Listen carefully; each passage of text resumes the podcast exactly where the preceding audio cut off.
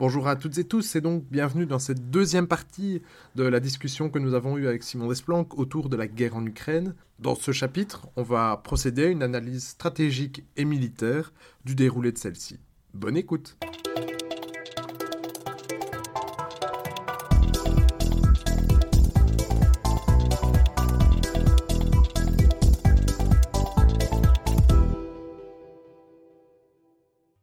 peut-être continuer ce, dossier plus militaire, évidemment, de la, guerre en Ukraine, à nouveau, qu'une conclusion aussi, mais plutôt des faits qui, sont intéressants d'être éclairés. Un, alors là, quand on est un peu intéressé à l'histoire militaire de la Deuxième Guerre mondiale, il semble être clair, donc, que la Russie se préparait à une blitzkrieg, en fait. C'est très intéressant, extrêmement paradoxal euh, quand on connaît l'histoire. Très paradoxal. En réalité, le mythe de la victoire rapide et brève, bah, il est là, mais en même temps, on sait que c'est une...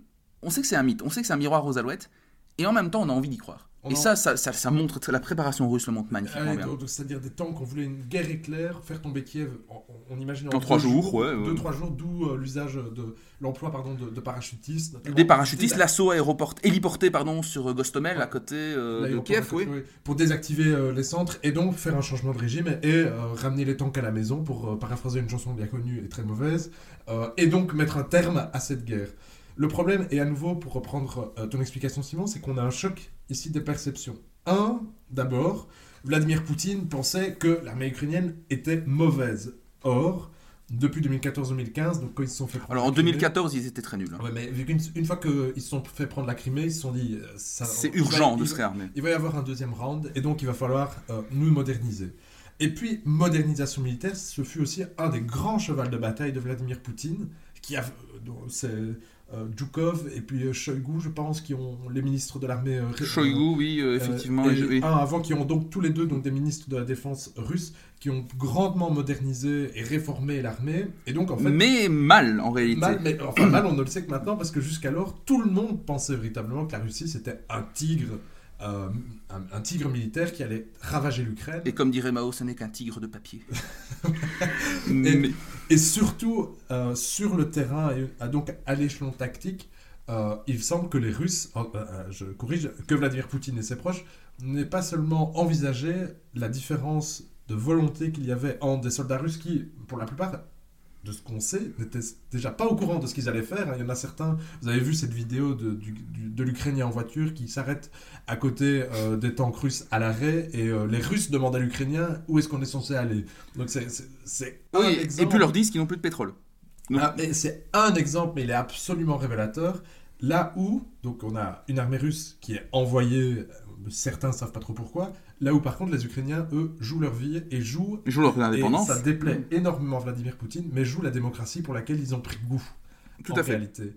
D'où une résistance ukrainienne qui, alors, enfin, je pense qu'elle nous a tous surpris. Oui, oui mais un expert comme Joseph Enrotin, qui est donc euh, rédacteur en chef du magazine DSI, était lui-même assez peu optimiste à la base hein, sur les chances de, de, perdurer de l'armée ukrainienne. Et en réalité, aujourd'hui, il est l'un des premiers à dire que l'issue du conflit, elle est elle est indéterminée en fait. Euh, bien malin sera dire, pour, le, pour, pour, reprendre ces mots, qui d'ici deux mois va reprendre l'avantage. Hein. C'est très dur en fait à dire. Il y a beaucoup. Alors, l'autre problème, c'est qu'on a toujours envie de revoir dans l'actualité des choses qu'on connaît, donc peut-être le passé, mais euh, le fait que les Russes semblent ici s'embourber dans une guerre. Alors, on n'est que dans les. Il n'y a même pas un mois de cette guerre, donc on peut pas encore dire qu'ils s'embourbent. Mais ce qui est sûr, c'est que ça se passe pas comme ils le souhaitaient. Clairement pas. Et ce qui est sûr, c'est que ça stagne ça stagne. Et ce qui est sûr aussi, c'est qu'ils ont en face d'eux une population qui qui est pas prête à se laisser, à se laisser faire. Et ça, c'est au nouveau dans le poids des perceptions, c'est ce que tu dis est ultra intéressant parce qu'en réalité, euh, c'est vrai que l'Ukraine, effectivement, il y a une division russophone, ukrainophone qui est évidente, nette, claire et précise. Et donc les russophones se trouvent notamment à l'est et au sud. Euh. Effectivement, à l'est et au sud largement. Et euh, effectivement, ce qui est intéressant ici, c'est que ces russophones il n'était pas spécialement heureux avec le gouvernement du prédécesseur de Zelensky, Petro Poroshenko, qui pour le coup a pris des mesures politiques qu'on peut qualifier de débiles, euh, notamment euh, en termes de réforme linguistique. Alors je ne suis pas du tout spécialisé de la politique intérieure ukrainienne, mais ça avait fait... Il a fait des erreurs. Il a fait des erreurs. Mais du coup, il a pris les armes aussi apparemment. Alors il a aussi pris, alors c'est un petit peu comme si François Hollande se baladait avec son scooter et, François Hollande en scooter et en kalachnikov. Alors pour, le coup, ce serait un, un FAL, je pense, euh, ou un FAMA, plutôt un FAMA. Mais oui, ça, ça reste tout aussi drôle. Mais donc, ils ont plus ou moins la même bouille, sauf que Poroshenko a encore ses cheveux, hein, je pense. Mais... mais donc, bref, l'idée c'est de dire, mais ok, il y a eu des erreurs de la part du gouvernement central. ukrainien, clairement. Mais euh, ces ukrainophones, euh, ces, pardon, ces ukrainiens russophones ne sont pas forcément une cinquième colonne pro-russe. Et le fait que Kharkiv, euh, qui est la principale ville russophone d'Ukraine, et qui est se fait, se fait pilonner depuis des semaines depuis, par, en fait, depuis, le début depuis de quasi guerre, début de la guerre. Et, euh, et il n'en reste quasiment plus rien. Comment est-ce que vous voulez que cette population-là, qui était censée être quand même la plus acquise à la cause russe, hein, dans l'imaginaire de Poutine, ce qui allait certainement arriver, c'est qu'il allait arriver, il allait avoir des petits drapeaux russes euh, agités par euh, les russophones. euh, les Américains en avant de la 44, libération, euh, voilà. ouais. Et pas du tout. Surtout que maintenant, c'est encore moins possible d'arriver, maintenant que vous leur avez balancé des quelques Ah obus oui, bien oui, sentis oui. à la figure. hein. Et, et alors, il faut aussi, à nouveau, c'est pas parce que la population est russophone Qu'elle est russophile. qu'elle- est russophile et pro-Poutine. Et donc, il, il fallait, il faut un peu démonter tout ça. C'est un petit peu comme si, allez, je vais faire une comparaison un peu exagérée, mais pour que vous compreniez l'idée, c'est un petit peu comme si demain Emmanuel Macron envoyait les Charles Leclerc euh, à Moucron et dans les villes frontalières pour dire on vient vous protéger de l'influence néfaste des Flamands. Alors effectivement, du côté wallon, les Flamands ont parfois, euh, voilà, la relation est quand même parfois un peu compliquée, avec mais le bon. monde politique flamand, surtout. voilà, avec le monde politique flamand plus que les Flamands, mais donc bon, mais c'est l'idée de dire, ok, on est peut-être on a peut-être des relations difficiles avec l'autre communauté. C'est pas pour ça qu'on veut que le grand frère qui parle la même langue que nous arrive et commence à faire la loi et, nous mettre sous son, giron. C'est pas du tout le, voilà, c'est exagéré évidemment, mais c'est la logique qui est là. C'est la logique, la logique qui sous-tendait l'intervention de Poutine. Elle est à peu près similaire à celle que je viens de vous exposer. Et puis, là, si euh, on peut ouvrir un, autre, un autre sous-dossier, on a parlé de François Hollande en scooter, mais maintenant j'aimerais qu'on s'imagine Danny Boone en chef de guerre. Ah. Parce que en réalité, ça c'est peut-être l'énorme surprise, enfin une des énormes surprises, et il y a énormément à dire au niveau tactique et stratégique, c'est donc Volodymyr Zelensky, qui est donc le président élu depuis 2019 euh, de l'Ukraine. Et pourquoi est-ce que je l'appelle Danny Boone? Parce que c'est un acteur comique. C'est plus ou moins le même genre de film en Euh, fait. hein, et, oui. ah oui, parce que j'ai notamment vu un sketch dans lequel Volodymyr Zelensky joue au piano avec euh, son organe génital. Euh, Avec on- le onzième doigt qui n'a pas d'ongle. Le- Et donc on est à ce niveau d'humour-là. Et donc il a pris les armes, il défend. Et là c'est intéressant parce qu'en fait, moi je me demande si le fait même qu'il soit un acteur n'a pas permis de gagner les cœurs parce que donc il fait des discours qui sont phénoménaux, parce qu'il connaît les codes, il connaît la, la sphère médiatique. Et quand, euh, je ne sais pas si vous l'avez vu, mais quand il s'est adressé au Parlement européen en disant c'est peut-être la dernière fois que vous allez me voir en vie, Là, il y a quelque chose. Euh, là, il s'est mué plutôt de Danny Boone en un acteur Ah oui, dramatique là, euh, de tout, tout premier plan. Là, pour le coup. euh, Et donc c'est intéressant d'abord parce qu'il y a un choc évidemment entre un homme qui reste auprès de ses troupes dans sa capitale et l'autre qui reste enfermé euh, dans sa capitale alors que ses troupes se battent loin. Premier élément. Et deuxième aussi, là où, et on a commencé là-dessus, les Russes étaient très forts en guerre de l'information. Russia Today, Sputnik. Très bien, là, tout à fait, oui. Là, ils l'ont perdu. Ils l'ont complètement perdu. En tout cas, pour l'instant. alors semaines. ce qui est très intéressant de voir, c'est on a commencé cet épisode avec une petite saillie contre Sputnik et Russia Today, euh, et que je maintiens complètement. Mais euh, ce qui est intéressant de voir, c'est qu'ils se sont, ils ont été très mal pris en fait par la rhétorique de l'opération militaire spéciale, parce qu'à partir du moment où vous niez que vous êtes en guerre, vous ne pouvez pas communiquer. Bon, premier élément. Deuxième élément.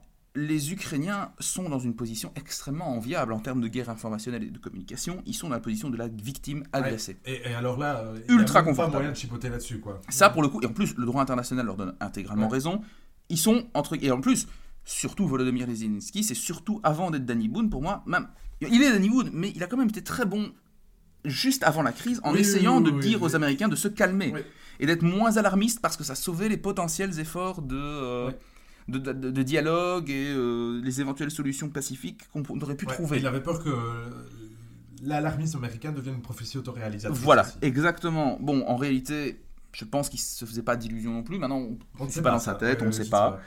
C'est un peu, voilà. Mais toujours est-il que, déjà, il était très bon avant. Et surtout, euh, une fois que la guerre a commencé, vous avez vu surgir une armée de comptes Twitter qui font des, des mèmes, des blagues Ah oui. sur l'armée russe, et c'est vraiment très drôle. Ils sont très très bons. Et puis, ça, premier élément, donc d'une part, utiliser l'humour Ouais, pour... euh, Vous avez aussi des, des, des mèmes éthiques, en quelque sorte, qui sont apparus. euh, On en voit beaucoup passer. Vous Ah, ça, je vois moins, moins de quoi tu parles. Vous avez Vladimir Poutine sur son ours. Hein, vous, connaissez ce mème où, où à gau- donc euh, l'image de gauche, c'est Vladimir Poutine sur son ours. On dit ce que euh, le chef de guerre auquel euh, tu penses. Et puis vous voyez à droite Zelensky auprès de ses hommes en t-shirt, celui qui existe vraiment. Ah oui, oui, Vous oui. voyez Donc c'est ça. Donc c'est guerre de la communication qui est là. Les Russes sont pour l'instant absolument écrasés. Alors effectivement, dans cette première phase, Sputnik Russia Today en PLS. Dans une deuxième phase, ils essayent de reprendre les éléments de langage style dénazification, etc. C'est et, et pour le coup, on est ici pour moi rentrer. Alors, je schématise et à nouveau on peut critiquer ce, ce distinguo, mais dans une troisième phase où pour le coup euh, les ambassadeurs, si, si, vous, si ça vous intéresse de suivre la propagande en action, allez regarder les comptes Twitter des ambassades russes Oui. dans différents pays. Vous avez une passe d'armes absolument incroyable où l'ambassade de Russie euh, en Afrique du Sud déclare que l'opération a pour but de dénazifier l'Ukraine, et puis l'ambassade d'Allemagne répond Désolé, mais le gouvernement ukrainien n'est pas euh, nazi, et nous en matière de nazi, on a quand même une sacrée expérience. Voilà, et ce genre de, de petite punchline bien sentie, quand je vous disais Twitter, euh, Ouais, c'est- c'est- c'est- c'est c'est- c'est merve- c'est merveilleux, en partie pour ça, aussi parce qu'il y a des gens très intéressants qui posent des choses très, pour le coup, très terre à terre et bien documentées, mais aussi des bonnes blagues.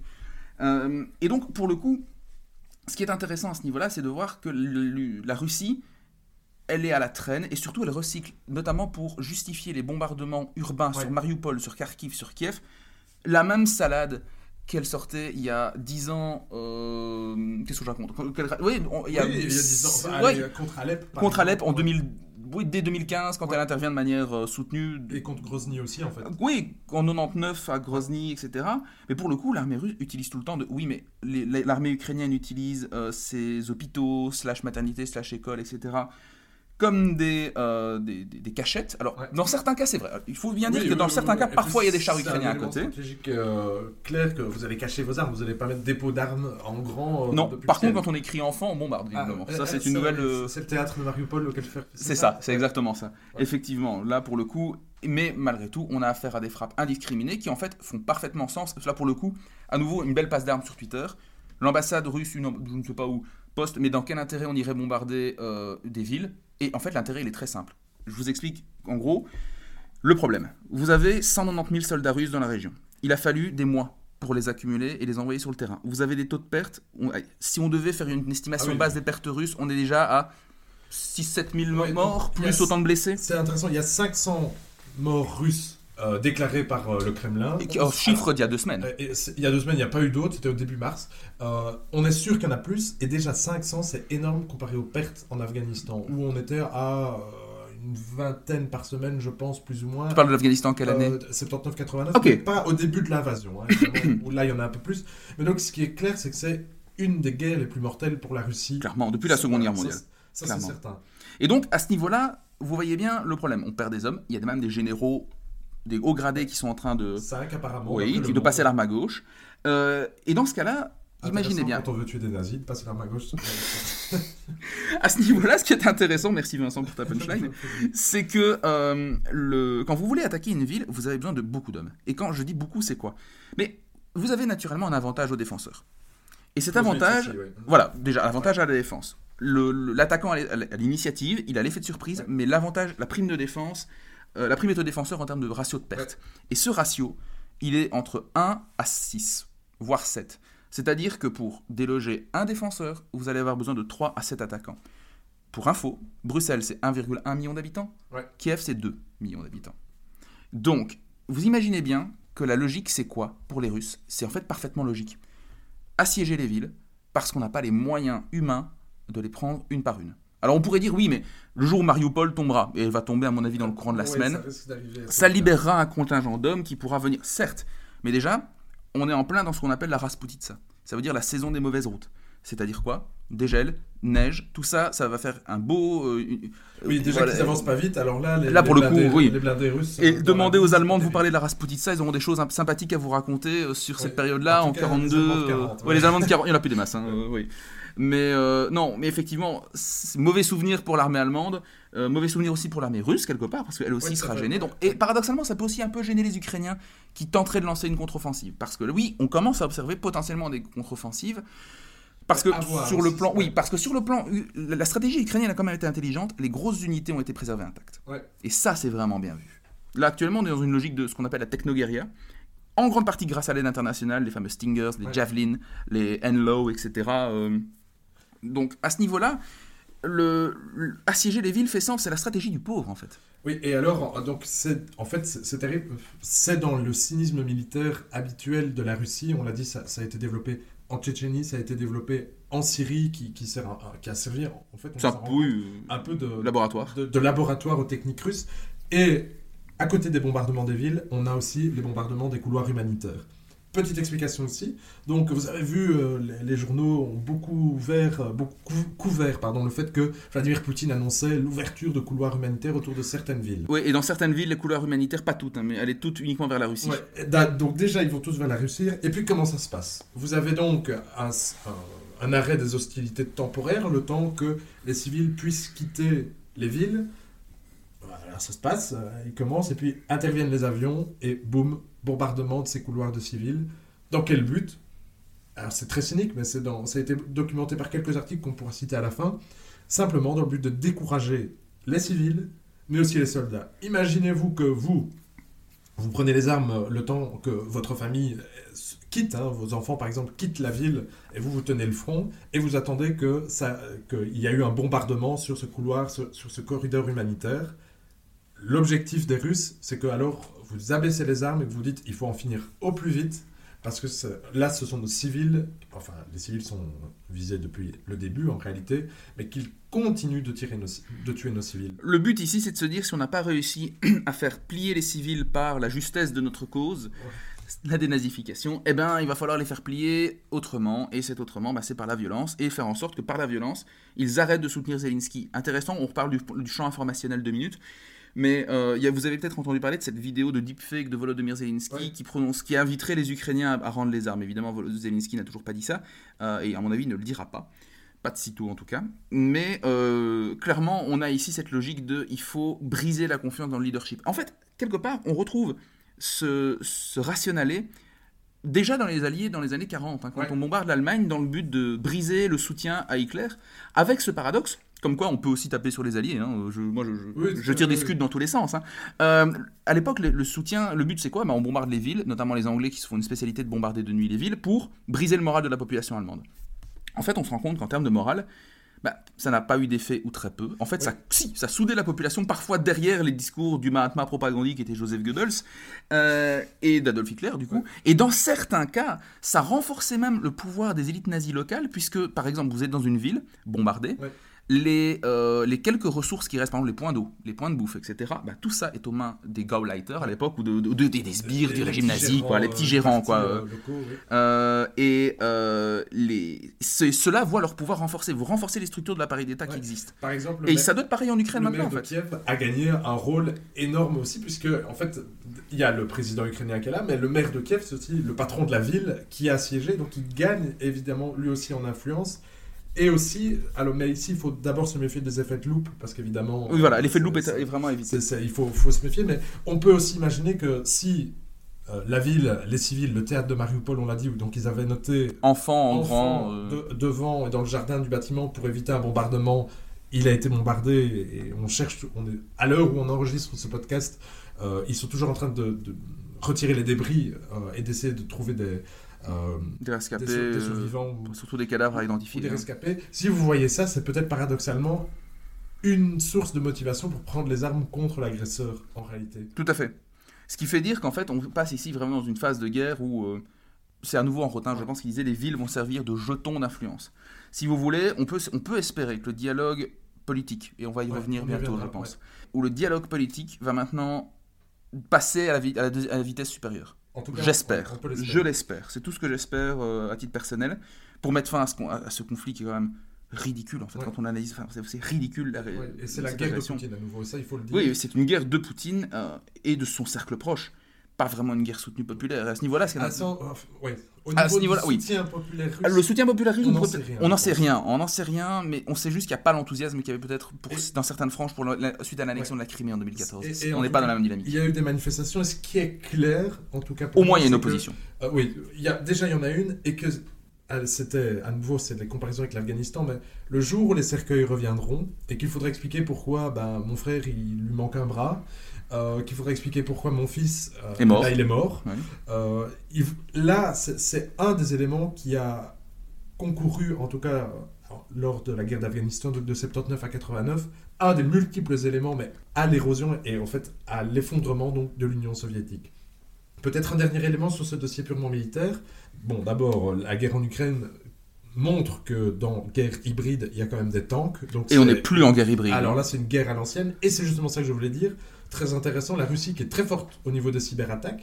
Et eh bien, pour l'instant, ben, les, chercheurs à, ce sujet-là ils sont, comme très prudents. Ils expliquent J'explique la, prudence et puis j'explique ce qui était mon constat. La prudence, c'est qu'une cyberattaque, par définition, on s'en rend compte qu'après. Euh, et que peut-être ne sont-elles pas encore documentées. Mais ce qui est sûr, c'est qu'on s'attendait à une cyberattaque massive, ne serait-ce que pour briser Internet à Zelensky. Zelensky sans Internet, euh, sans avoir le président Zelensky qui communique tous les jours sur ses réseaux sociaux, qui s'adresse, s'est adressé au Bundestag, qui va s'adresser mercredi, je pense, au Parlement français. là, il fait de l'influence, il, valorise, et donc c'est à la fois stratégique et tactique. Mais pour l'instant, pas encore de cyberattaque russe pour couper Internet, ce qui est un élément, à nouveau, qui est intéressant. Euh, a-t-on surestimé les capacités cyber russes A-t-on surestimé la façon qu'ont les Russes d'appréhender dans la doctrine cette nouvelle arme? Ou est-ce qu'ils se, le, réservent pour après? Ou est-ce qu'ils se le réservent pour après? Autant de questions qu'on peut laisser ouvertes pour l'instant. Я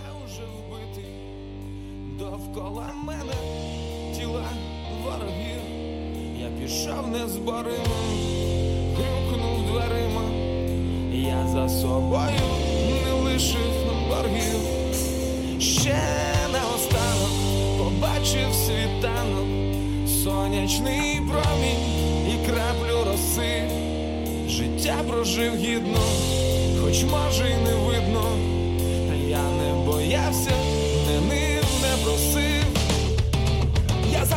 у битві, я уже вбитий довкола мене тіла ворогів, я пішов незборимим, грюкнув дверима, я за собою не лишив боргів. Ще наостанок побачив світанок, сонячний промінь і краплю роси. Життя прожив гідно, хоч може не видно, та я не боявся, не нив, не просив, мене вже немає. Вітер розносить мене по землі, мене вже немає. Я знаю секрети великі малі, мене вже немає. Вже немає але важливо, щоб ви всі були, а мене вже немає.